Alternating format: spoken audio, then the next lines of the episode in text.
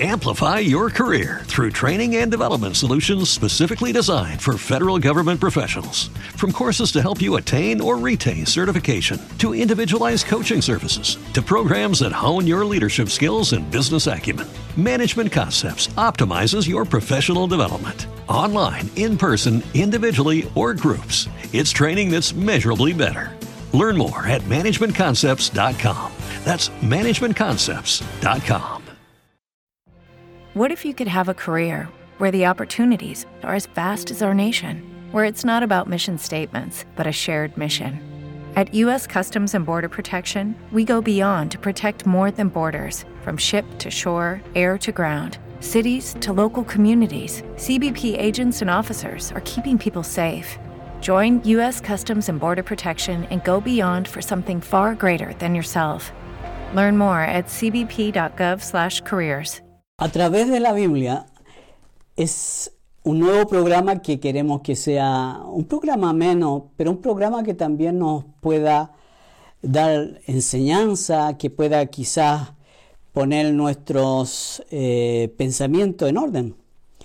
Eh, el autor de, este libro, Juan, como su nombre nos dice, nos revela a Cristo eh, como alguien que vino del cielo y regresó también al cielo. Y desde el comienzo Él lo presenta como el Hijo de Dios, con una sencillez de pensamiento y de expresión. Y las características del Evangelio de Juan son muy, muy especiales. Eh, así que, qué mejor que comenzar leyendo los primeros capítulos y versículos, el capítulo 1 para que sepamos un poco más acerca de esto y después va a ser interesante porque vamos a poder juntos descubrir algunas cosas que nos van a ayudar a entender mucho mejor la palabra de Dios. Evangelio de Juan, capítulo 1, del versículo 1 al 51. Vamos a leer la versión Reina Valera del año 60 y tiene como título El Verbo hecho carne. En el principio era el verbo y el verbo era con Dios y el verbo era Dios. Este era en el principio con Dios. Todas las cosas por Él fueron hechas y sin Él nada de lo que ha sido hecho fue hecho. En Él estaba la vida y la vida era la luz de los hombres. La luz en las tinieblas resplandece y las tinieblas no prevalecieron contra ella. Hubo un hombre enviado de Dios, el cual se llamaba Juan. Este vino por testimonio para que diese testimonio de la luz, a fin de que todos creyesen por él. No era él la luz, sino para que diese testimonio de la luz. Aquella luz verdadera que alumbra a todo hombre venía a este mundo. En el mundo estaba y el mundo por él fue hecho, pero el mundo no le conoció. A los suyos vino y los suyos no le recibieron. Mas a todos los que le recibieron, a los que creen en su nombre, les dio potestad de ser hechos hijos de Dios, los cuales no son engendrados de sangre, ni de voluntad de carne, ni de voluntad de varón, sino de Dios. Y aquel verbo, dice la palabra, fue hecho carne y habitó entre nosotros, y vimos su gloria, gloria como del unigénito del Padre, lleno de gracia y de verdad. Juan dio testimonio de él y clamó diciendo, este es de quien yo decía, el que viene después de mí es antes de mí, porque era primero que yo. Porque de su plenitud tomamos todos y gracia sobre gracia. Pues la ley, por medio de Moisés, fue dada, pero la gracia y la verdad vinieron por medio de Jesucristo.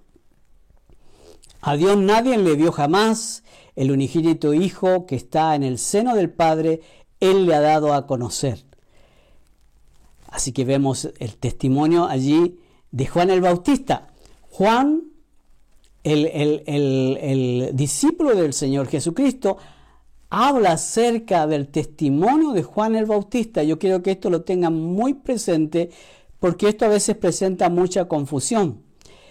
Em, seguimos hablando, versículo 19. Este es el testimonio de Juan. Acuérdense, estamos hablando de Juan el Bautista.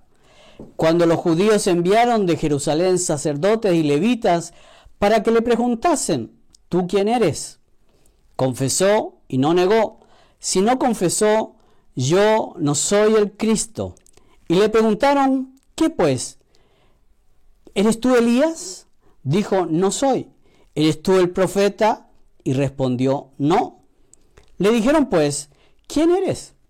Para que demos respuesta a los que nos enviaron. ¿Qué dices de ti mismo? Dijo, yo soy la voz de uno que clama en el desierto. Enderezad el camino del Señor, como dijo el profeta Isaías. Y los que habían sido enviados eran de los fariseos. Y le preguntaron y le dijeron, ¿por qué pues bautizas si tú no eres el Cristo, ni Elías, ni el profeta? Juan le respondió diciendo, yo bautizo con agua, mas en medio de vosotros está uno, a quien vosotros no conocéis.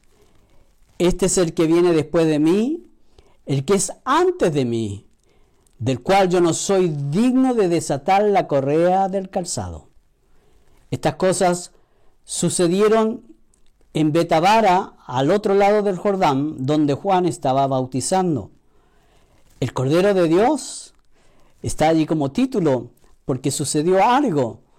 El siguiente día vio Juan, recuerde, Juan el Bautista, a Jesús, que venía a él y dijo, He aquí el Cordero de Dios que quita el pecado del mundo. Lo vuelvo a, leer. Juan dijo, Juan el Bautista dijo, he aquí el Cordero de Dios que quita el pecado del mundo. Es algo profético, es algo que, que bajó del cielo, es una revelación que Juan el Bautista tuvo cuando vio a Jesucristo. Y entonces él comienza a hablar algo más, dice, este es aquel de quien yo dije, después de mí viene un varón, el cual es antes de mí, porque era primero que yo, hablando de la eternidad de Jesucristo. Y yo no le conocía, más para que fuese manifestado a Israel. Por esto vine yo bautizando con agua. También dio Juan testimonio diciendo, Vi al Espíritu que descendía del cielo como paloma y permaneció sobre él. Una, algo que, marcaba de que así se podría reconocer a Jesucristo y el llamado que él tenía.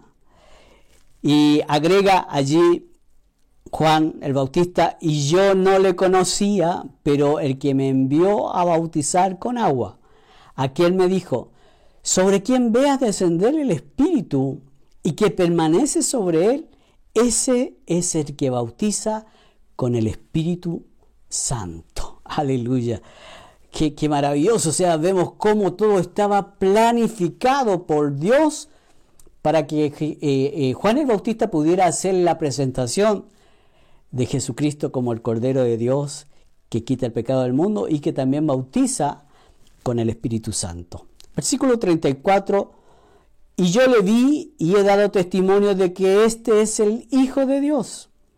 Los primeros discípulos, eh, como título, dice, al siguiente día otra vez estaba Juan y dos de sus discípulos, y mirando a Jesús que andaba por allí, dijo, he aquí el Cordero de Dios. Le oyeron hablar los dos discípulos y siguieron a Jesús. Y volviéndose Jesús y viendo que le seguían, le dijo, ¿qué buscáis? Ellos le dijeron, rabí, que traducido es maestro, ¿dónde moras? ¿Dónde vives? Le dijo, venid y ved. Fueron y vieron donde moraba y se quedaron con él aquel día porque ya era como la hora décima. Andrés, hermano de Simón Pedro, era uno de los dos que habían oído a Juan y habían seguido a Jesús. Este halló primero a su hermano Simón y le dijo, hemos hallado al Mesías, que traducido es el Cristo. Y le trajo a Jesús. Y mirándole Jesús dijo, tú eres Simón, hijo de Jonás, tú eres llamado Cefas, tú serás llamado Cefas, que quiere decir Pedro. Jesús llama a Felipe y a Natanael. El día siguiente, Dios eh, quiso Jesús y la Galilea y halló a Felipe le dijo, sígueme. Y Felipe era de Besaida, la ciudad de Andrés y Pedro. Felipe halló a Natanael y le dijo, hemos hallado a aquel de quien escribió Moisés en la ley, así como los profetas, a Jesús, el hijo de José de Nazaret. Natanael le dijo, ¿de Nazaret puede salir algo bueno? Le dijo Felipe, ven y ve. Cuando Jesús vio a Natanael que se, le acercaba, dijo él, he aquí un verdadero israelita en quien no hay engaño. Le dijo a Natanael, ¿de dónde me conoces? Respondió Jesús y le dijo, antes que Felipe te llamara, cuando estabas debajo de la higuera, te vi. Respondió Natanael y le dijo, Rabí, tú eres el Hijo de Dios, tú eres el Rey de Israel. Respondió Jesús y le dijo, porque te dije, te vi debajo de la higuera, ¿crees? Cosas mayores que estas verás. Y le dijo, de cierto, de cierto os digo, de aquí en adelante veréis el cielo abierto y a los ángeles de Dios que suben y descienden sobre el Hijo del Hombre. Aleluya. Vamos a orar un momento. Padre amado, gracias por tu palabra. Señor, porque es una palabra, Señor, que es un logo, el logo, pero también es un rema para cada uno de nosotros. Eh, permite, Señor, que podamos abrir nuestro entendimiento para poder entender tu palabra, poder entender aquellas cosas que nos van a hacer mucho más fácil saber, Señor, eh, todo lo que tú has hecho por nosotros. Amén y amén. Entonces, como decía yo, debemos hacer la diferencia entre Juan el Bautista, primo de Jesús, y el encargado y encargado de bautizar a las personas, ese es Juan el Bautista. Y él bautizaba a las personas que se arrepentían en agua, mientras que Juan, el escritor de este evangelio, es un apóstol escogido, elegido y muy amado por el Señor. Y a, Juan, el, llamado discípulo del Señor, se le da también la autoría de varios libros más del Nuevo Testamento, como por ejemplo primera, segunda y tercera de Juan. Juan estaría, este Juan estaría allí eh, escribiendo también eh, estas, estas eh, cartas se llaman, ¿no? aunque él no señala en esas cartas su autoría, se entiende que es él por la forma de escribir. Y también Juan sería autor del libro de Apocalipsis o Revelación. O sea, vemos entonces que Juan, eh, el, discípulo, estuvo en muchas de las escrituras eh, de la palabra de Dios, eh, mucha revelación de parte de él. Él fue el que prácticamente quedó hasta el último dando testimonio de lo que había oído y visto. entonces, el libro de Juan ese autor es también conocido como el discípulo amado, ¿no? Cuando el Señor eh, habló acerca de Juan, y Juan era aquel que se acercaba y se acurrucaba en el corazón del Señor. de allí que se le conoció como el discípulo amado. Él era hijo de Zebedeo y junto con su hermano Jacobo eran pescadores en el lago de Galilea. Y ambos eran compañeros de Pedro. Así que tanto a Juan como a Jacobo, su hermano, Jesús los apodaba Boanerges, que significaba hijos del trueno. No sé por qué le habrá puesto ese sobrenombre, pero se me imagina a mí como hijos de pescadores.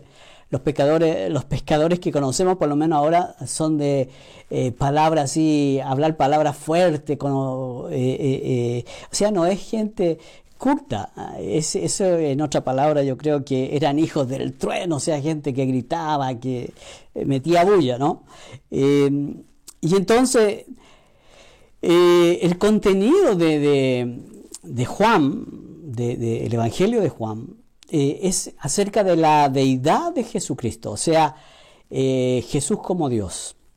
Entonces, eh, ¿cómo Él lo expresa? Diciendo, por ejemplo, antes de que todas las cosas fuesen, Él ya era, ya era Dios. ¿Entiendes? O sea, antes de que se dieran todas las cosas, Él ya era, hablando de, Jesús. Eh, y mm, lo declara más claramente cuando Él habla de Jesús como el verbo de Dios. El verbo de Dios. Juan menciona experiencia y enseñanza en la vida de Jesús que los demás evangelios no, no lo toman con, con, mucho detalle, pero Juan aporta muchos detalles acerca de, de ese tiempo de la vida de Jesús. También él aporta detalles sobre la muerte y también aporta detalles sobre la resurrección de Jesús, porque él estuvo allí. O sea, él está como testigo ocular y puede él decir, sí, fue de esta manera.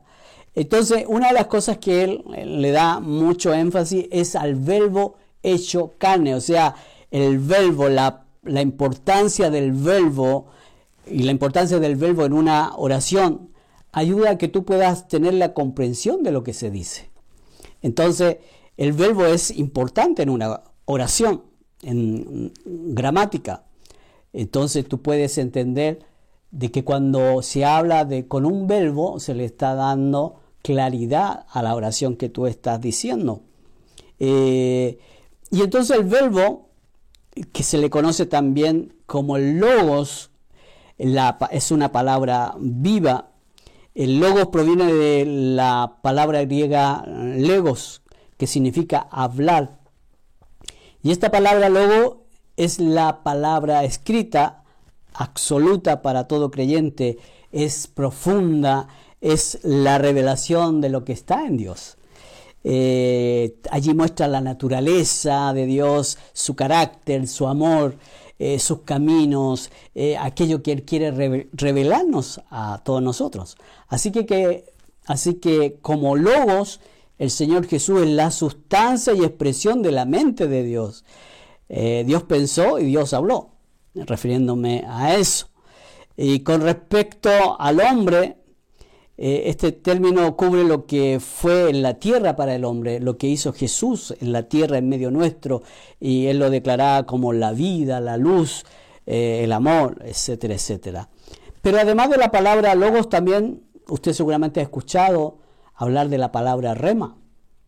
Y rema se refiere a una revelación de una situación o persona contemporánea particular o sea, una situación o persona particular. Entonces allí viene un rema y ese rema es una palabra hablada que a veces se expresa como profecía, como palabra de ciencia o palabra de sabiduría. Entonces, también la, lectura, cuando nosotros leemos la, la palabra de Dios a viva voz, así como la hemos leído ahora, y con fe y convicción, también podría ser considerada una palabra rema, porque usted puede recibir a través de lo que estamos diciendo, eh, con nuestras palabras, usted puede recibir esa palabra que Dios ha dado. Y puede ser un rema para usted, puede ser una revelación para usted, puede ser algo que, una palabra de ciencia, eh, una profecía para usted. Eh, entonces, por eso que la palabra rema es traída por el Espíritu Santo eh, también mostrando que recordándonos la palabra escrita, el Espíritu Santo nos recuerda la palabra escrita que nosotros hemos leído y la usa cuando viene una palabra también rema. Eh, por eso que es tan interesante. y, Juan presenta a Jesús de una manera hermosa, porque si ya sabíamos que era el, discípulo amado, cerca de Jesús, estaba allí preocupado, servía al Señor, estaba atento a las necesidades del Señor, ¿no? Eh, él lo presenta a Jesús como un hombre, eh, lo, presenta como un profeta, como un sanador, como un maestro, eh, alguien que revolucionaba a todas las personas, un hombre extraordinario. y de igual manera eh, era hombre 100%, pero era Dios 100% también. Interesante, ¿no? Porque a veces eh, eh, yo he escuchado de que se habla de Jesús y, de la parte también eh, del llamado, pero prácticamente es mitad hombre y mitad Dios. Pero no, la verdad es que es 100% hombre y 100% Dios. Eh, él tuvo, como hombre, tuvo hambre, tuvo sed, tuvo temor, pero es 100% Dios. Eh, porque estuvo desde el principio. Y entonces Juan trata de, explicar esto y que yo me imagino para ese tiempo debe haber sido muy difícil. Ahora también es difícil explicarlo. ¿Cómo yo puedo explicar de que una misma persona pueda tener características tan diferentes?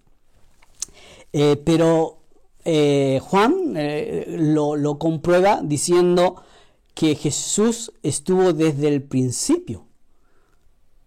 Dice que estuvo desde el principio con Dios. Entonces, Solamente a través de Él eh, pueden ser abiertas también las puertas del cielo y bendecirnos, fortalecernos. Eh, nos entiende, eh, nos ama y nos perdona. Así que Jesús, tenemos que decir que Él conocía perfectamente su identidad. Él sabía quién era su padre, sabía de dónde venía y a dónde iba. Jesús es Dios, es el creador de todo lo que existe. Él hará todo lo que tú no puedes hacer. Los milagros provienen de Él. Él es la vida, venció la muerte para que tú tengas vida eterna en Él. No le temas a la muerte, Él es la luz y dice que está todo el tiempo con nosotros. Vino al mundo el Señor Jesucristo para salvarnos. Y es cierto que algunos le rechazaron más aquellos que le aceptaron somos llamados hijos de Dios. Y esta declaración que dio Juan es tan importante, ser hijos de Dios. Dice que para que todos los que creyeran, que todos serían, dice, lo voy a leer así, dice, para todos los que creyeran serían hijos de Dios. No engendrado de carne y sangre, sino del Espíritu. Así que Juan el Bautista, el propósito que tenía era preparar el camino para Jesús, darlo a conocer, dar testimonio de la luz. Juan no era la luz, ni alguno de los profetas. Él decía que detrás de él vendría uno que haría cosas mayores, que el que vendría después bautizaría con Espíritu Santo y fuego. Esa fue la misión de Juan el Bautista. Eh, y Juan podía reconocer también de que Jesús era mayor que él y que, eh, que existía antes que él. También dando a conocer la identidad y descubrir el propósito que Jesús tenía con su vida. Eh, mantenerse enfocado en Él. Pero que hermoso es cuando eh, Juan el Bautista pudo decir, he aquí el Cordero de Dios que quita el pecado del mundo. Eh, una palabra rema, Dios revelándolo a través del Espíritu Santo y a través del profeta que era Juan, ya allí revelando lo que el Señor vendría a hacer. Una declaración profética, una revelación maravillosa del Espíritu Santo. Y así también Dios dio a su Hijo como sacrificio para perdonar nuestros pecados. Jesús es Dios y es Hijo de Dios. Asume la función de Hijo y humanamente eh, también se somete a Dios. Eh, son iguales el uno con el otro porque Dios es uno, pero asume tres funciones diferentes, Padre, Hijo y Espíritu Santo, y estos tres son uno. Qué hermoso es poder escuchar la palabra del Señor y poder decir de que el libro de Juan y el capítulo 1 nos muestra una gran verdad que Jesús vino para dar su vida por ti. Dios te bendiga.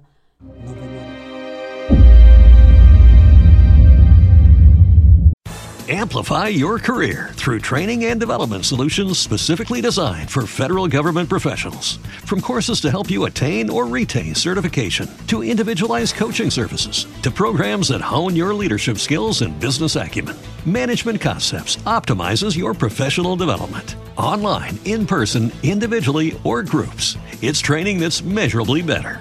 Learn more at managementconcepts.com. That's managementconcepts.com. Every day, we rise, challenging ourselves to work for what we believe in. At U.S. Border Patrol, protecting our borders is more than a job, it's a calling. Agents answer the call, working together to keep our country and communities safe. If you're ready for a new mission, join U.S. Border Patrol and go beyond. Learn more at cbp.gov/careers.